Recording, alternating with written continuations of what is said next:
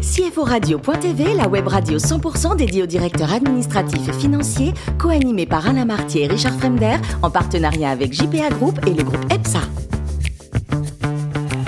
Bonjour à toutes et à tous, bienvenue à bord de CFO Radio.tv. Vous êtes 11 000 DAF et dirigeants d'entreprise abonnés à nos podcasts. Merci à toutes et tous d'être toujours plus nombreux à nous écouter chaque semaine. Vous savez que vous pouvez réagir sur nos réseaux sociaux et notre compte Twitter CFO Radio-du-bas TV. À mes côtés aujourd'hui pour co-animer cette émission, Damien Potvin, président de JPA Group, présent dans 80 pays, et Thierry de Pantou, président de Strafi, filiale d'EPSA. Bonjour messieurs. Bonjour Richard. Aujourd'hui nous recevons Olivier Gouiran, CFO d'Egis. Bonjour Olivier. Bonjour Richard. Alors, euh, vous, votre père était dans l'armée, donc euh, vous avez beaucoup voyagé, vous êtes né à Djibouti, vous allez voir du pays, comme on dit, et euh, vous aimez les chiffres, et c'est par ce biais que vous en êtes venu à la finance, forcément. ça devenait concret, c'est ça, la finance? Ça devenait euh, la capacité d'une modélisation, de, projection de euh, différents éléments de, ce qu'était l'entreprise. Effectivement, je me suis euh, pris au jeu, d'abord dans le domaine des, infrastructures. je suis passé par d'autres secteurs après et j'y suis revenu aujourd'hui avec Aegis. On va y revenir. Alors après Polytechnique, c'est l'administration. Vous rejoignez le ministère des Finances. Pour y faire quoi? Ça fait à la fois rêver et peur. c'est effectivement pour y faire plein de choses comme, comme on peut le faire au ministère des Finances. D'abord m'occuper de, de budgétaire à la direction du budget, donc du budget budget d'État dans des, problématiques de recherche et d'innovation notamment, euh, puis après de, sociétés dans lesquelles l'État détient des participations, est actionnaire au sein de l'agence des participations de l'État, mmh. euh, ce qui m'a amené un peu plus tard à, conseiller le, ministre de l'époque sur euh, ces sujets-là. Donc beaucoup beaucoup de sujets, à un moment passionnant puisque c'était entre 2007 et, 2011, donc entre, entre les deux il y a eu la, la Global Financial Crisis qui nous a un petit peu occupés. Sous la présidence de Nicolas Sarkozy. Nouveau ministère ensuite, voisin au sein du cabinet du ministre de l'économie, s'appelait François Barouin. Euh, est-ce que c'est là qu'on peut faire bouger les choses ou, ou non? Oui, tout à fait. Euh, on peut euh, on peut suggérer beaucoup de choses. On peut appuyer des, politiques publiques. Euh, il y a dans, ces moments difficiles, comme ça a été le cas avec le Covid, des politiques publiques qui sont assez supportives, en mauvais franglais, de, l'économie et des entreprises. Et, je pense qu'effectivement, il y a beaucoup de choses qui sont conçues dans ces endroits-là. Et, j'étais fier et content de, pouvoir y participer à, ma mesure. Mais est-ce que c'est pas aussi un peu frustrant? Il n'y a pas des moments où on se dit ah, on aimerait bien le faire, mais on peut pas pour diverses raisons. Alors, on est, euh, on est effectivement dans la politique publique, euh, et, en ce qui me concerne, euh, arrivé un moment, on a, en tout cas pour ce qui m'a tiré dans l'entreprise, l'envie d'être un peu plus aux manettes, les mains dedans, et, la bougeotte que, j'avais héritée du paternel qui allait de pays en pays m'a rattrapé, et c'est comme ça qu'effectivement j'ai souhaité rejoindre le, secteur privé. En tout cas, vous avez un parcours très cohérent, financement de projets, financement public, international. Vous avez une préférence malgré tout pour tout ça, entre tout ça? Euh, non, et, c'est pour ça que je me retrouve chez Egis euh, aujourd'hui, parce qu'on fait euh, précisément tout ça, de l'international, du financement de projet, du, du, corporate, des, des, problématiques de, de, haut de bilan, de transformation. alors allez, dites-nous ce que c'est Egis, allez on y va. Ah, pardon, je, tout le monde ne connaît pas, alors allez. Je précipite l'agenda.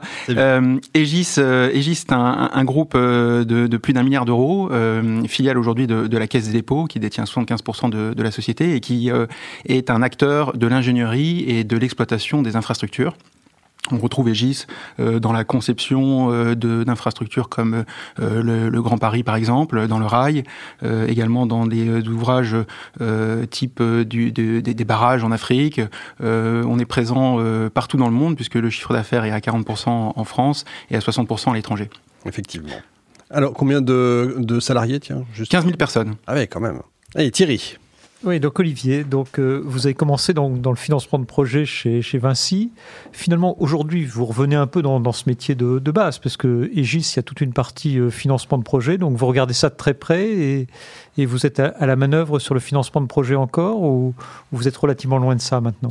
Tout à fait, tout à fait. Alors, euh, je parlais de l'ingénierie. Je vous ai dit, on est aussi dans, l'exploitation d'infrastructures et également dans la, détention de concessions. Donc, notre modèle opérationnel nous amène à, prendre des, participations dans des euh, euh, concessions autoroutières, aéroportuaires, par exemple. et généralement, ce sont des projets qui se mettent en place sous forme de, de, SPV, de sociétés dédiées, et donc avec un, package de, financement type, type financement de projet. Donc, ça fait totalement partie de la, de la, de la, de la vie et de l'ADN des, des GIS et bien sûr euh, la direction financière est impliquée dans, ces financements-là. Et alors, il y a un petit côté RSE maintenant, j'imagine. Il y, a de, nouvelles choses qui interviennent dans, les financements de projets? Alors, on a effectivement, alors vous, on, le voit sur le, marché, plusieurs choses. Euh, d'une part, euh, euh, une, prise de conscience de cette problématique-là par la, planète finance. pour être assez franc, de la part des GIS, ça l'est depuis, depuis longtemps, puisqu'on est acteur de, de, développement d'infrastructures, de conception d'infrastructures, qui depuis plusieurs années ont pris le, virage de la, la, transition énergétique, de la la, limitation de l'impact sur l'environnement. Euh, et donc, c'est vraiment très très présent dans, ce que conçoit le groupe et, fait le groupe. Euh, euh, et, la finance aussi se développe de plus en plus dans, cet angle-là, avec des, financements qui sont sensibles également à la capacité qu'on a de, par ses propres critères ou à travers l'impact que, nos projets ont, de, contribuer à cette prise, prise de conscience et à ce développement d'infrastructures plus vertes. Alors je vois qu'il y a 63%, je crois, de votre chiffre d'affaires qui est à l'international. Dans des pays qui sont souvent euh, assez lointains. Est-ce que ça ne pose pas quand même des problèmes de risque pays, de risque de change, de, des problèmes financiers un peu compliqués?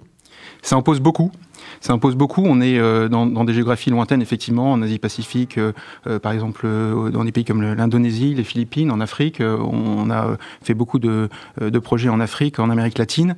on se retrouve soit dans des projets de type financement par bailleurs internationaux, qui évidemment ne posent pas ce genre de, de, problème, ou de financement plus locaux, avec une exposition au risque pays directement, et, donc avec tout un toute une politique interne euh, très sérieuse d'examen de ces dossiers, de mise en place d'assurance euh, risque pays, euh, et puis rien ne remplace le, suivi opérationnel et, et, le, je dirais le, travail à faire auprès des clients pour, pour poursuivre les, paiements dans ces, dans ces situations-là. Si je reviens sur le sur Aegis, sur le, personnel, il y a donc 15 000 personnes, c'est ça? Tout à fait. Qui avait 25 de des GIS qui étaient détenus par, le, par les salariés ou par le...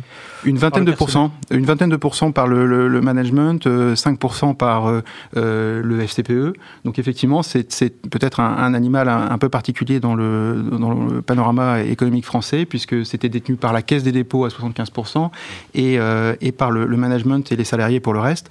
Je dis c'était, puisque effectivement, Aegis, c'est l'actionnaire d'Aegis, la Caisse des dépôts, a, a, a souhaité ouvrir le capital de la société donc est en train de, on est en processus de, cession du, contrôle euh, de la société, euh, afin de trouver un actionnaire qui soit capable d'accompagner le, développement du groupe à l'international.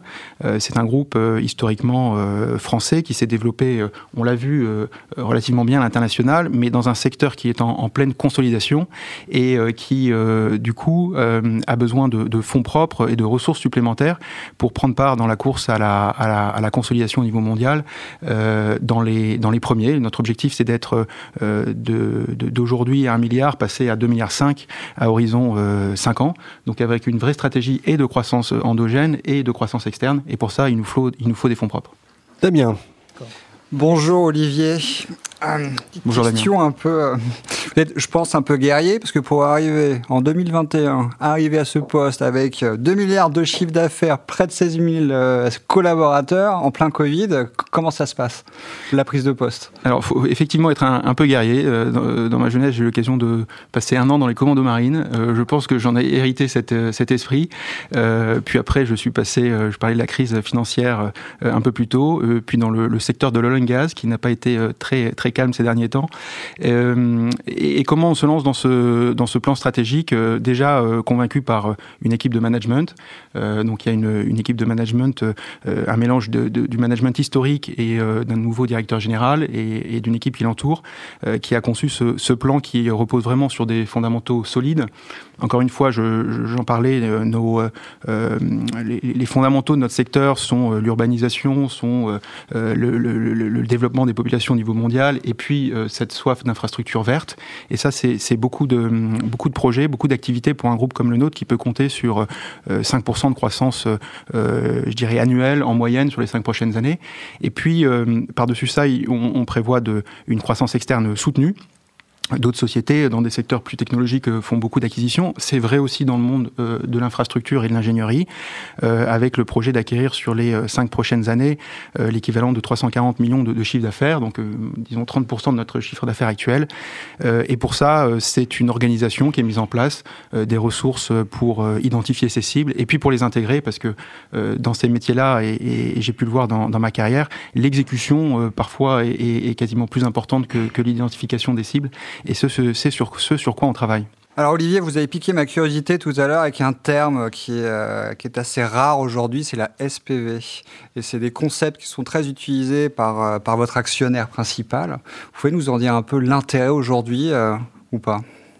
Alors, euh, l'intérêt aujourd'hui, dans, le monde des infrastructures et du financement de projets, les, special purpose véhicules euh, existent depuis, euh, depuis longtemps et permettent d'avoir précisément sur ce type de, de, société et de projet des, financements sans recours sur l'actionnaire. Donc, le, principe est vraiment de, de mettre en place une communauté d'actionnaires et de prêteurs autour d'un projet bien identifié, dont on, on, identifie, on détourne les risques précisément et on met en place un financement euh, structuré, du coup, euh, adapté à, ces, à ces, situations. Euh, effectivement, c'est très présent dans le monde des infrastructures, ça peut se développer dans d'autres secteurs, j'imagine. D'accord. Et donc là, vous les utilisez pour des projets, c'est-à-dire sur les chantiers, entre guillemets, que Egis va être euh, engagé pour gérer, ou aussi pour des croissances externes ou... Euh? Alors nous, on l'utilise beaucoup sur des projets, euh, sur des projets, donc des projets d'infrastructures, typiquement euh, autoroutières ou, ou autres projets dans la mobilité de type plutôt de, de, de, smart parking. et donc, c'est des, des, projets dans lesquels on, on, on met en place ce, ce, type de structure, oui, tout à fait. D'accord.